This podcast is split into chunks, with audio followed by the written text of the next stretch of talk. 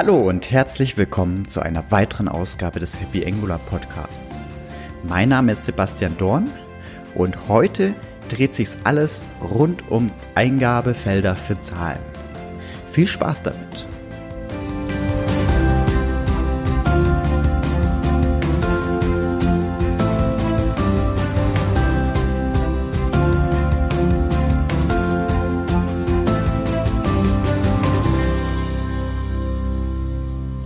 Wenn wir über Eingabefelder für Zahlen reden, müssen wir uns erstmal natürlich den Standard anschauen, den es in HTML5 auch gibt, nämlich den beim Input-Tag namens Type für Number. Das erlaubt standardmäßig Zahlen. Es ist schon optimiert für Mobile und Desktop. Das heißt, auf Mobile haben wir eine Zahlentastatur, wird uns eingeblendet. Ähm, und bei Desktop bekommen wir zusätzlich hinten noch ein paar Pfeiltasten, um hoch und runter zu zählen. Ja, das mag für viele Situationen ganz gut sein. Für manche Situationen ähm, ja, bräuchte man die äh, Pfeil zumindest im Desktop-Bereich nicht unbedingt. Aber die Tastatur im Mobile ist ja schon, schon mal sehr gut, dass die aufgeht.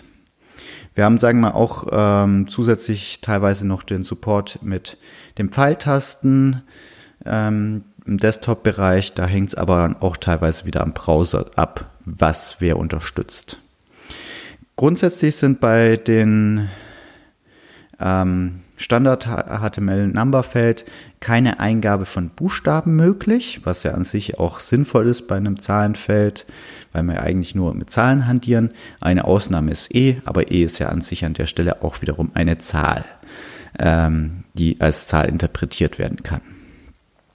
Und wir müssen dann am Ende, nachdem der Benutzer das eingegeben hat, natürlich dann auch in Angular prüfen, ist das eine valide Zahl, weil wir können hier natürlich hier je nach Internationalisierung mit Punkt oder Komma arbeiten und dann können halt doppelte Kommas in dem einen Fall gültig sein oder in dem anderen Fall eben ungültig sein. Das müssen wir halt dann selber nochmal evaluieren und dann eventuell auch schön formatieren. Aber dazu auch gleich nochmal mehr. Jetzt geht noch die Frage, wann ist es denn sinnvoll, dass wir davon abweichen von dem HTML-Standard? Es gibt Szenarien, die mit dem HTML5-Standard nicht abgebildet werden können. Das sind ähm, ja drei, drei Arten typischerweise, die damit nicht gehen. Das sind zum Beispiel Währungsfelder, also Währungsfelder, wo dann die Währung auch tatsächlich im Inputfeld tatsächlich mit drinstehen soll, also nicht vorne rangestellt oder danach gestellt, sondern explizit in dem Feld drin. Zweitens, Sondereingaben sollen möglich sein. Das heißt, wir haben spezielle Buchstaben, die eine bestimmte Interpretationsweise zulassen.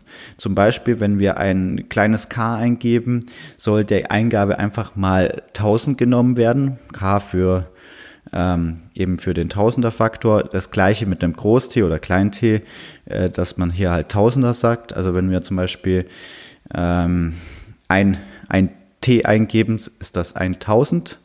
Oder für ein großes M, das ist dann die Abkürzung für eine Million. Ähm, also ein M bedeutet eine Million. Das kann man natürlich dann auch mit Währungen kombinieren. Das sind natürlich, die Kombinationen sind natürlich auch noch mit dabei. Wir haben aber noch ein drittes, das sind äh, zum Beispiel so Rechenfelder, wenn wir also die Eingabe, die der Benutzer macht, noch evaluieren müssen. Das heißt, hier werden Sonderzeichen verwendet, die in einem Standard ähm, Zahlenfeld nicht erlaubt sind. Und zusätzlich, wenn wir bestimmte diese HTML5 äh, Number Features nicht haben möchten. Zum Beispiel beim Desktop die Pfeil- und Hoch- und Runter-Tasten. Die können sein, dass die FML, dass wir die nicht haben möchten unbedingt, dass sie für unseren Anwendungsfall nicht sinnvoll sind und wir diesen, ja, sagen wir zwar minimalen Platz für was anderes verwenden wollen, dann äh, können wir halt hier nicht mit Number arbeiten. Zumindest im Desktop-Bereich macht das dann an der Stelle vielleicht nicht unbedingt den Sinn dazu. Außerdem können diese standardmäßigen HTML5 ähm, Implementierungen je nach Browser unterschiedlich äh, abhängig sein. Das, das, sieht man zum Beispiel bei einem ähm, beim Date Picker relativ gut. Jetzt beim Number, glaube ich, sind da die Abweichungen nicht so groß, aber sie sind schon da. Deswegen vielleicht der Designer ähm, wird sich wundern, wenn man Firefox und Chrome miteinander vergleicht.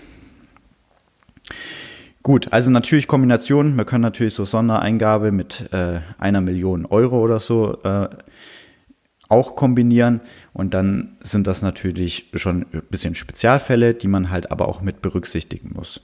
Und je nachdem, wenn man, sagen wir mal, in einer Enterprise-Applikation unterwegs äh, sein möchte oder ist, wo man dann mit ähm, diesen Features arbeitet, weil man hier eine interne Fachverfahren hat, wo dann auch die Anwender wissen, dass sie diese Abkürzungen nutzen können oder auch kleine Rechenoperationen durchführen können direkt, bringt das natürlich eine, ein, ein Feature mit sich, was, sagen wir mal, dem Benutzer hilft, schneller arbeiten zu können. Also muss jetzt nicht die äh, die langen Zahlen dann ausschreiben, sondern er kann hier die Abkürzungen nehmen und auch kleine Rechenoperationen direkt durchführen.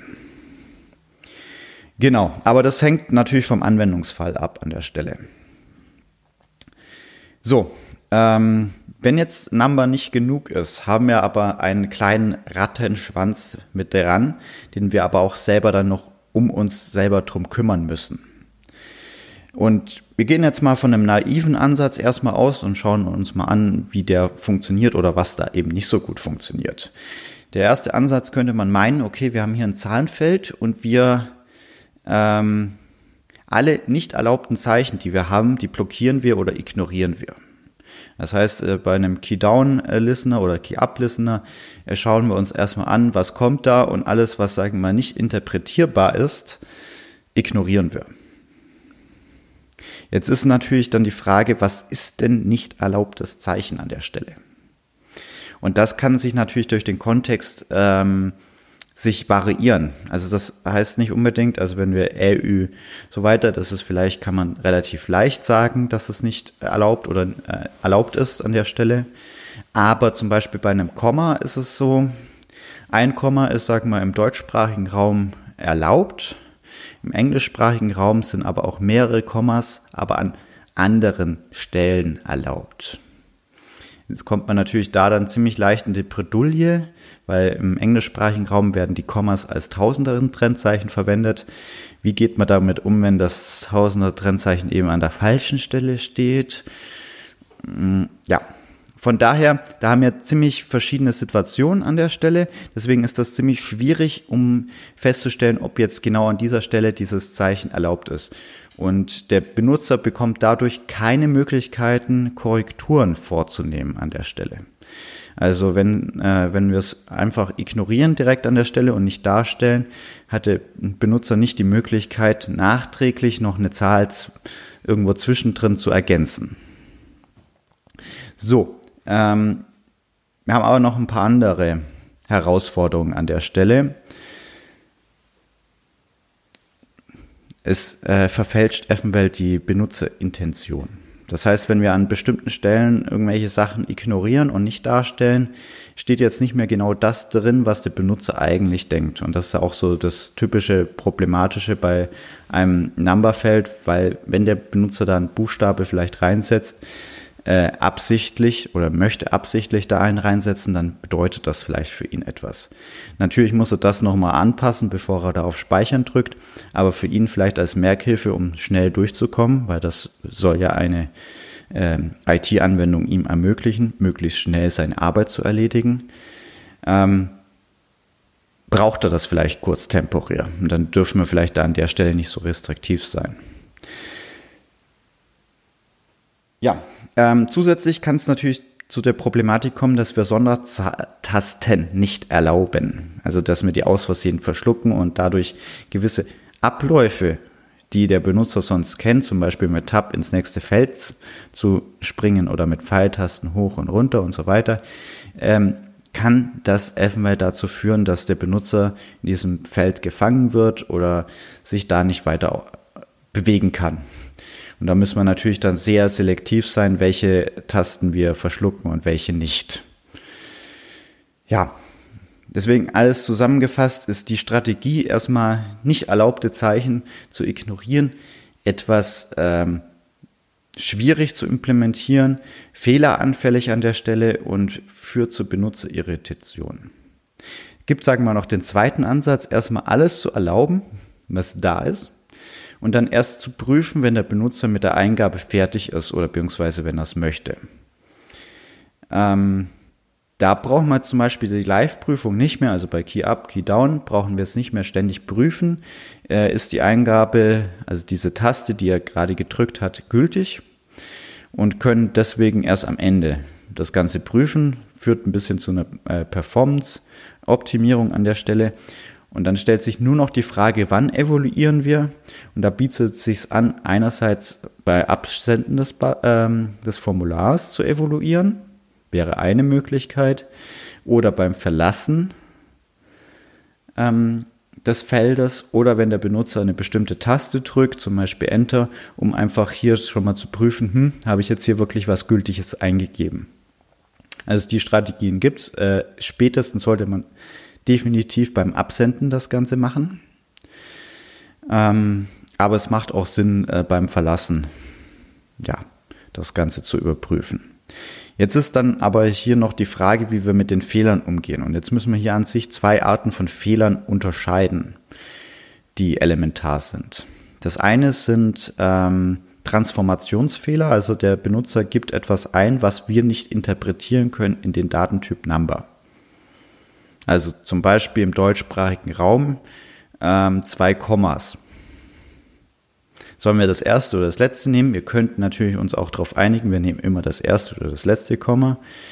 Ähm, oder wenn halt Buchstaben drin sind, die an sich so nicht erlaubt sind, dann müssen wir natürlich an der Stelle immer damit rechnen, dass, dass wir den Benutzern die Fehlermeldung anzeigen. Aber das sind Fehlermeldungen, die vom Transformieren her erscheinen. Das heißt, die Eingabe ist nicht für den Datenformat gültig. Da können wir nicht weiter damit machen. Das zweite sind Validierungsfehlermeldungen, die aufgrund der Fachlogik passieren. Das heißt, wenn wir zum Beispiel bestimmte Minimalwerte oder maximale Werte haben, die müssen wir natürlich gegeben, also die können wir erst nachdem wir die Transformation durchgeführt haben, evaluieren, aber die sind halt ähm, gegebenenfalls anders zu behandeln. Weil im einen Fall äh, müssen wir halt dem Benutzer signalisieren, hier hast du vielleicht einen Tippfehler drin, schau noch mal kurz hin. Ähm, das können wir zum Beispiel machen, indem wir, äh, nachdem wir versucht haben, es zu transformieren, einfach mit einem roten Rand darzustellen, die Validierungsfehlermeldungen aber dann erst, ähm, also bei Minima und Maxima, erst anzeigen, wenn der Benutzer auf Speichern gedrückt hat. Das müssen wir halt dann natürlich auch in Angular diese Unterscheidung treffen können. Das ist dann halt auch hier, müssen wir unsere eigenen Hausaufgaben dann machen. Ähm, die Umsetzung an sich erfolgt dann so, dass wir eigentlich zwei Properties äh, in diesem äh, Komponente namens Namen, äh, Nummerfeld haben. Äh, die eine ist für, sagen wir, für die äh, für die Number, also für die Zahl an sich, wo wir das Ganze in plain ähm, JavaScript Number äh, uns merken und eine formatierte, um einfach dann äh, das an den Benutzer darzustellen. Also er kriegt immer eine formatierte Zahl am Ende rausgezeigt, die einfach ihm zeigt, okay, das ist jetzt ungefähr das, also das ist das, was wir intern wissen und wir haben es für dich nochmal schön formatiert. Das hat den Vorteil, dass wir halt Abweichungen bei Benutzereingaben relativ leicht erkennen können und vom Vorgehen her wäre es so, dass der Benutzer gibt etwas ein. Wir wandeln das erstmal in das Plain Number um und formatieren, wenn das geklappt hat, wieder schön zurück, ähm, dass wir eine formatierte Zahl haben. Das ist nicht immer, sieht das der Benutzer gleich, aber wenn er, sagen wir mal, bestimmte Tausender Trennzeichen nicht gesetzt hat, dass wir die dann auch explizit dann nochmal nachsetzen. Und dann können wir auch sagen, okay, wir haben, wollen immer zwei Nachkommastellen haben, auch wenn es der Benutzer nicht eingegeben hat, dann zeigen wir es ihm trotzdem an. Genau, so kann man es umsetzen. Ähm, genau. Wir haben aber halt hier an der Stelle, müssen wir halt auch wirklich sagen, wenn wir das haben möchten, also wirklich ein eigenes Numberfeld, hast du jetzt gerade so mitbekommen, es ist viel Arbeit. Wir haben also an verschiedenen Stellen müssen wir schauen, dass das alles läuft. Ähm, dann können wir aber das auch an jeder Stelle wiederverwenden. Das ist ja das Tolle, auch in Angular, wo wir die Komponenten, weil wir Komponenten wiederverwenden können. Wir bieten dann halt gewisse Konfigurationsmöglichkeiten an, dass wir halt so Minima, Maxima äh, setzen können. Und dann können wir das auch analog zu einem Input-Type-Number verwenden. Aber man muss sich erstmal die Frage stellen, lohnt sich der Aufwand? Und gegebenenfalls kann man das ja auch nachträglich noch ändern, indem man dann durch seinen Programmcode durchgeht und sagt, okay, alle Number Type, also alle Input namens Type Number, die wollen wir gerne durch was eigenes ersetzen. Gut, das soll es mal von dieser Folge soweit gewesen sein. Ich wünsche euch viel Spaß die Woche dann beim Programmieren mit Angular. Ich freue mich, ähm, wenn dir der Podcast gefallen hat. Ähm, es, ich habe zwei Bitten. A, ähm, oder erstens, wenn dir der Podcast gefallen hat, dann geh bitte kurz auf iTunes, gib mir eine 5-Sterne-Bewertung, ähm, damit dieser Podcast mehr in die Sichtbarkeit kommt und dass sich mehr Hörer den Podcast anhören und ich dann auch mehr Feedback bekomme, welche Themen euch interessieren. Und zweitens, ich habe das Ganze auch schon implementiert. Ähm, so ein Number-Feld ähm, ist schon bei mir eine Weile her. Ähm, ich würde den Programmcode auch bereitstellen. Schickt mir an der Stelle einfach eine kurze E-Mail podcast at happy-angular.de, wenn ihr den, ähm, den Programmcode sehen wollt.